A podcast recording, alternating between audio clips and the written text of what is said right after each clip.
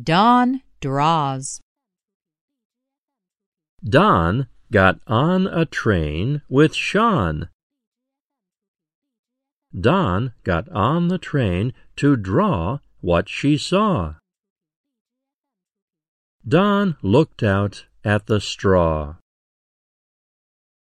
I will draw what is on the straw, said Dawn.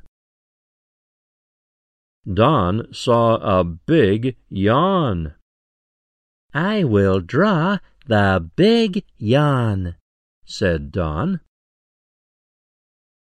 Dawn saw paws. I will draw the paws that I saw on the straw, said Dawn. Dawn saw claws. I will draw the sharp claws, said Dawn.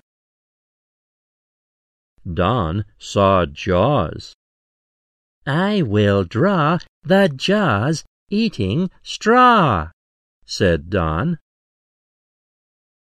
The train stopped. Dawn and Shawn stepped on the lawn. Look what I saw, said Dawn. I saw a big yawn, paws, claws, and jaws.